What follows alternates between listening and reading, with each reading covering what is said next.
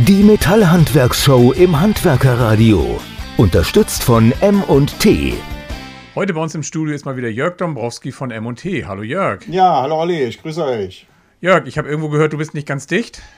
Ja, im Prinzip doch, doch, doch. Das ist genau das Problem, dass ich zu dicht bin. Nee, nicht ich, aber ah. die Gebäude, die heutzutage gebaut werden. Ja. Gut, also es geht nicht um äh, deinen mentalen Zustand, sondern um die Dichtheit von Fenstern. Ja, äh, ist das denn heute anders als vor zehn Jahren? Und warum ist eine ausreichende Lüftung so wichtig? Es wurde ja immer früher gesagt, das muss warm gewohnt werden oder man muss lange lüften oder was ist, was stimmt denn da nur? Ja, das ist, das ist in der Tat ein äh, immer wiederkehrendes Problem und dieses Problem wird immer prekärer, je dichter unsere Gebäudehöhlen werden. Äh, es gibt ja seit äh, einigen Jahrzehnten, sage ich mal, immer wieder äh, Wärmeschutzverordnungen, Energieeinsparverordnungen und die schreiben in ja, vehementer Folge dichte Gebäudehöhlen vor. Also alle Gebäude, die heute neu gebaut werden müssen, müssen im Grunde genommen absolut dicht sein.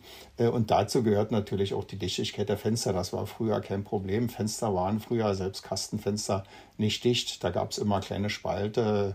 Äh, da gab es also auch einen regelrechten Luftaustausch, der im Grunde genommen unabhängig von den Nutzern passiert ist durch diese undichten Stellen.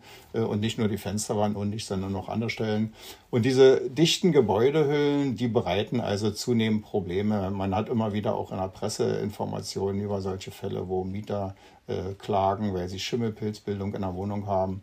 Und genau das ist das Problem. Also das ist zum einen äh, dieses Thema Luftfeuchtigkeit. Wenn kein Luftaustausch mit der Außenluft mehr erfolgt, dann sammelt sich Feuchtigkeit im Raum an, klar durch die Bewohner, die atmen also Feuchtigkeit aus. Außerdem Gerüche, CO2, andere Schadstoffe äh, reichern sich an, weil die nicht mehr ausgetauscht werden können und weil keine Frischluft mehr nachströmt. Äh, deshalb äh, ist dieses Problem der dichten Gebäudehüllen, die jetzt aktuell im Paragraph 13 des Gebäudeenergiegesetzes vorgeschrieben sind und in der Normenreihe DIN 4108, die sagen also sehr deutlich äh, dichte Gebäudehüllen. Und äh, da wird auch gleichzeitig vorgeschrieben, dass es äh, äh, nicht mehr ausreicht, wenn sozusagen die Mieter informiert werden, ihr müsst so und so viel äh, Mal am Tag so und so lange lüften, Stoßlüftung und so weiter. Das reicht also nicht mehr aus. Äh, es müssen Lüftungskonzepte erarbeitet werden, wenn äh, die Gebäudehüllen dicht gemacht werden, bei Neubauten sowieso, aber auch bei Sanierungen. Und diese Lüftungskonzepte muss der Planer erarbeiten, der ist dafür zuständig. Aber es kann schon mal passieren, wenn Fenster ausgetauscht werden in einer, in einer Sanierung, äh, dass auch kein Planer beteiligt ist, dann ist der Fensterbauer, äh, steht dort in der Pflicht und auch der hat dann ein Lüftungskonzept äh, zu erarbeiten.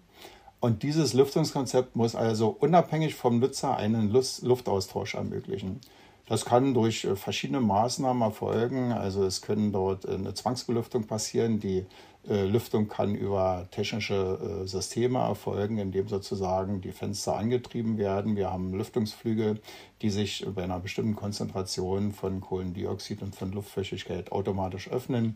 Äh, da gibt es also die verschiedensten Möglichkeiten. Man kann das sehr genau steuern, kann das in die Gebäudeautomation einbinden, aber es muss eben unbedingt vorgesehen werden. Das ist ganz, ganz wichtig. Wird oftmals vergessen und dann kommen genau diese Schadensfälle, Schimmelpilzbildung äh, an irgendwelchen Ecken und zwar immer an der kühlsten Stelle im Raum. Da schlägt sich Feuchtigkeit nieder.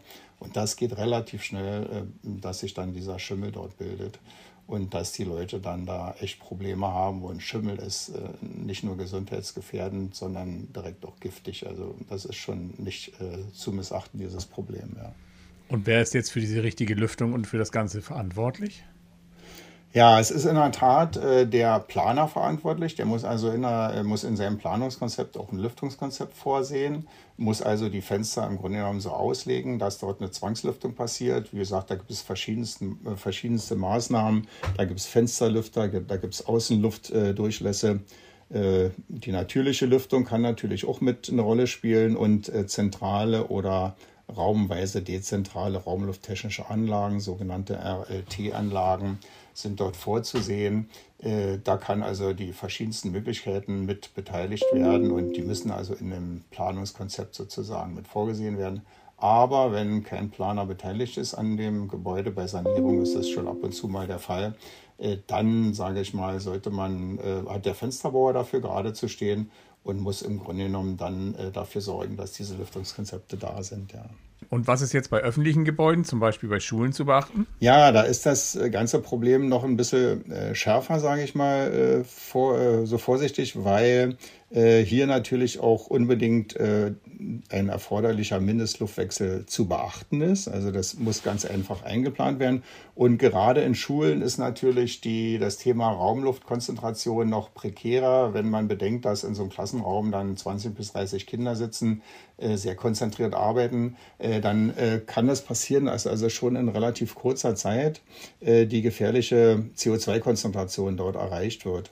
Also man spricht davon, dass ab 1000 äh, ppm, das ist Parts per äh, Milliliter, äh, das gefährlich wird bei einer CO2-Konzentration und ab 2000 äh, ppm ist das nicht mehr akzeptabel, das ist dann wirklich schon giftig. Äh, da muss man also sehr genau aufpassen. Und äh, das passiert schon ohne Lüftung äh, in so einem Klassenraum, der voll besetzt ist, kann das schon nach 20 Minuten diese 1000 ppm erreicht werden. Also das ist, äh, sage ich mal, nach, nach, einem, nach, einer halben Unterrichtsstunde ist dort schon, muss schon gelüftet werden. Und auch dort sind gerade, also es gibt natürlich äh, Schulverordnungen, die also vorgesehen äh, haben für ihre Klassenräume dann äh, Richtlinien zum Lüften, also auch während des Unterrichts in gewissen Zeitabständen und wie lange Stoßlüftung und so weiter und so fort. Aber auch hier ist natürlich eine mechanische, äh, elektrische Zwangslüftung äh, vorzusehen und vorzuziehen, weil so eine nutzergesteuerte Lüftung immer problematisch ist. Das kann mal vergessen werden und, und äh, vieles andere. Deswegen ist so eine, so eine äh, gebäudelufttechnische Maßnahme wesentlich wirksamer. Und da gibt es sehr, sehr schöne Systeme. Also wir, wir haben da auch in dem Beitrag äh, in der letzten MT, auf den ich mich hier beziehe, haben wir auch solche Systeme vorgestellt. Äh, die sind sensorgesteuert, die messen also die CO2-Konzentration und die Temperatur und in Abhängigkeit von diesen gemessenen Werten wird die Fensterlüftung gesteuert. Also wenn die zu hoch werden, äh, gehen die Fenster automatisch auf oder eine, eine Lüftung erfolgt über einen Lüftungsschlitz äh, mit einem Wärmetauscher. Da geht also auch keine Wärme verloren. Da gibt es also sehr schöne moderne Systeme. Und die sollten gerade bei Schulen, äh, Neubauten oder bei Sanierung unbedingt mit vorgesehen werden, weil das sagen auch die Normen und die äh, Baurichtlinien dazu. Das muss einfach sein. Ja. Jörg, dann danke ich dir ganz herzlich, dass du jetzt auch doch wieder ganz dicht bist und dass wir auch Bescheid wissen. Vielen Dank fürs Interview. Alles klar. Sehr, sehr gerne, Olli. Alles Gute euch. Ciao. Ciao.